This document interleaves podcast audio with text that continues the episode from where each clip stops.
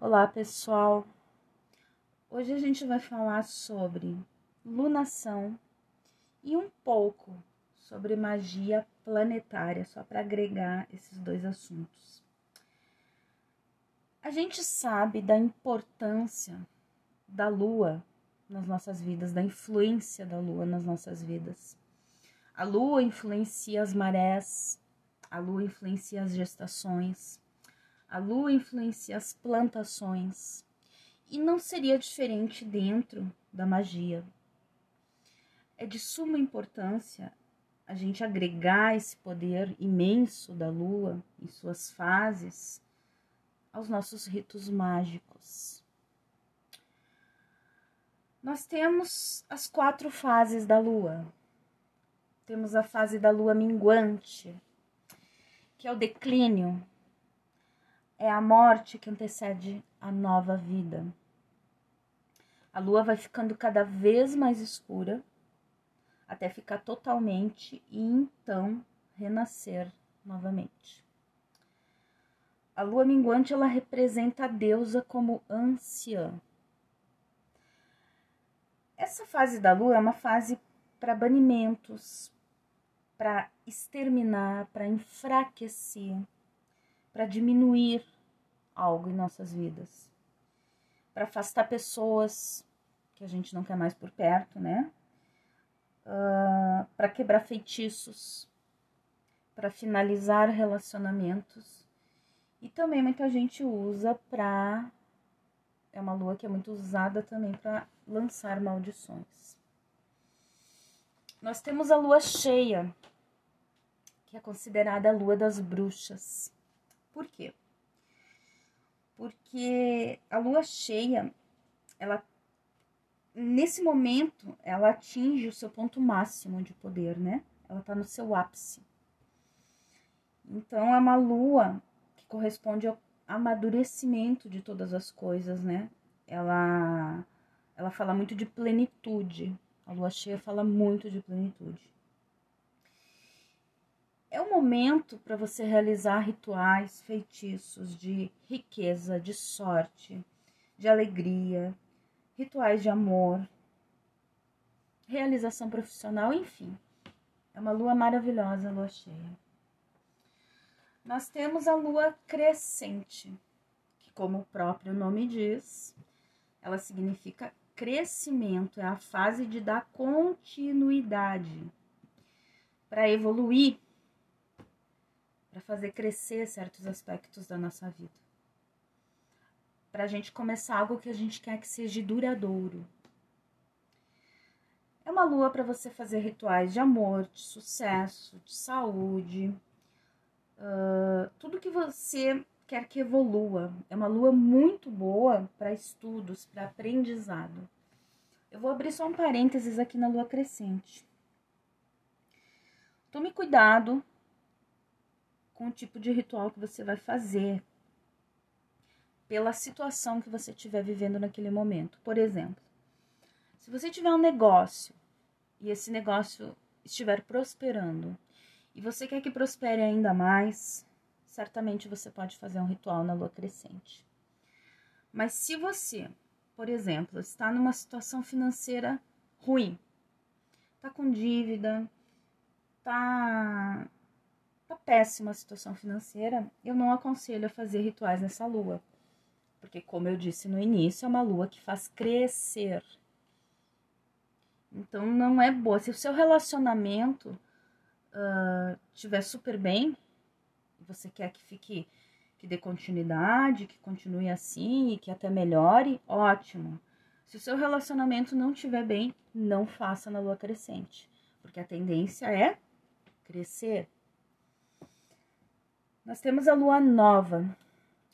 A lua nova é uma lua de tempos de inícios.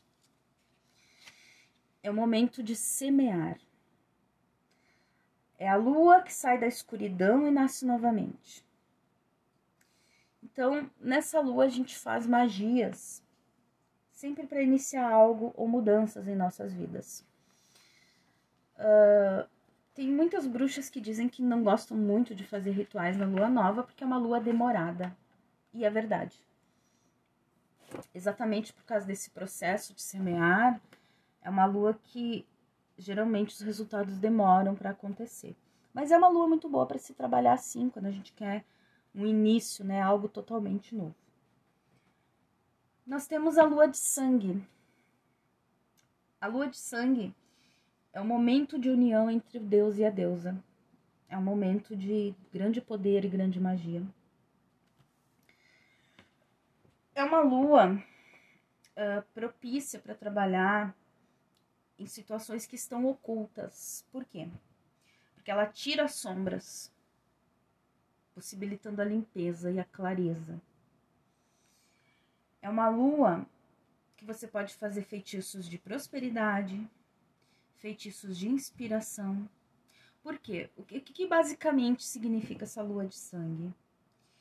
É, é a gente faz rituais nessa lua para que a energia flua como sangue que mantém o corpo vivo. Basicamente é isso. É uma lua excelente. Nós temos a lua azul, que é a minha lua preferida. A lua azul é um fenômeno que ocorre a cada dois anos, dois anos e pouquinho. O que, que acontece nessa lua? É quando nós temos uma segunda lua cheia durante o mesmo mês na bruxaria é um acontecimento mágico, né? Embutido assim de muito poder. Para vocês terem ideia, cada lua azul possui o triplo de poder do que uma lua cheia normal. Então vocês imaginem.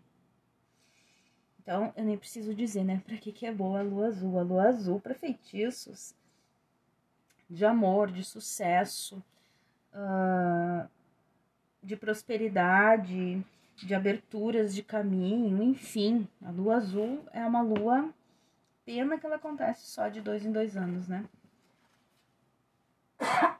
Desculpe. E nós temos a lua negra. A lua negra ela acontece três dias antes do primeiro dia da lua nova. É o período em que não há lua no céu, a escuridão. Essa lua é excelente para fazer banimentos, feitiços de reverso, feitiços de cura e maravilhosa para lançar maldições. Tá? Eu dei um resumo aqui bem, bem básico da, da alunação. Isso para quem está começando, né? Porque quem está aí há algum tempo já sabe isso de, de cor, né?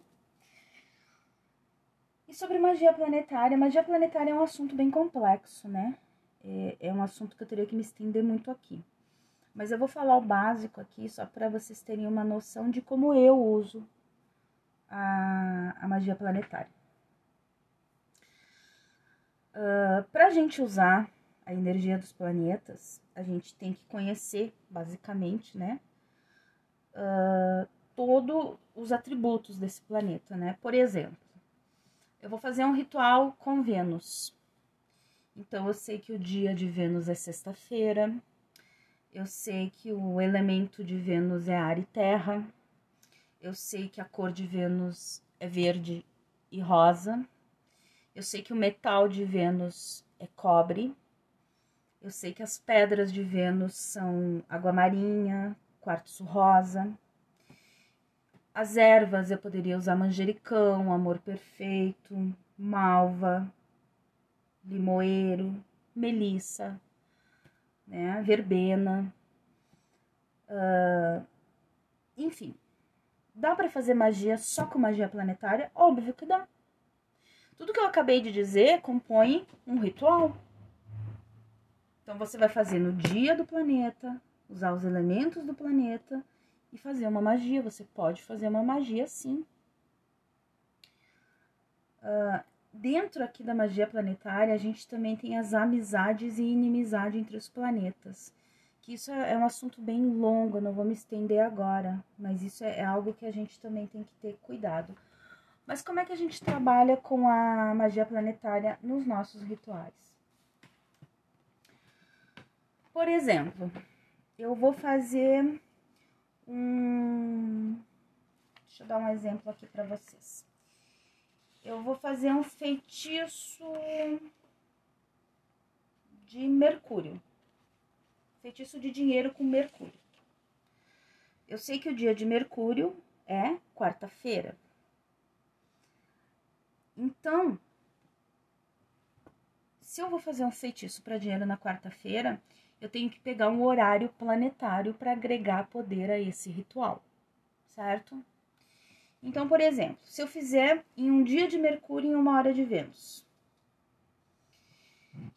eu sei que nesse horário e nesse dia seriam feitiços que eu faria para fazer a união entre duas pessoas que o sexo seja o principal elemento aí. Ah, mas eu quero fazer algo para dinheiro, né? Então aí eu tenho outras opções. Por exemplo, se eu casar Mercúrio com Marte, eu sei que eu posso convencer as pessoas a fazer o que eu quero. Isso tá ligado com dinheiro? Óbvio que tá. Se eu pegar uh, Mercúrio com Saturno, eu já sei que nesse horário eu vou ter que fazer magias de cura. Não tem nada a ver com dinheiro. Se eu pegar Mercúrio e Júpiter, eu sei que eu posso também convencer pessoas pela minha lábia e ter sucessos nos negócios, nas negociações, no comércio. Vocês entenderam como é que a gente trabalha com magia planetária? Você escolhe o dia e escolhe a hora. E você vai casar os planetas. É claro que para isso você tem que ter um estudo mais aprofundado, como eu disse, dos atributos desse planeta, das amizades e inimizade entre os planetas, para ver o que você pode fazer. Então, o que, que a gente faz? A gente usa o poder da lua e o poder da magia planetária. Através dos dias e das horas. A gente intercala os dias e as horas na magia planetária. E tudo isso agrega um poder imenso às magias. Tá bom, pessoal? Por hoje é isso. Quem tiver interesse em consultas de tarô e cartomancia comigo, o meu Instagram é @patioráculos. É só você deixar uma mensagem no WhatsApp que tá lá ou no direct. Muito obrigada, até a próxima.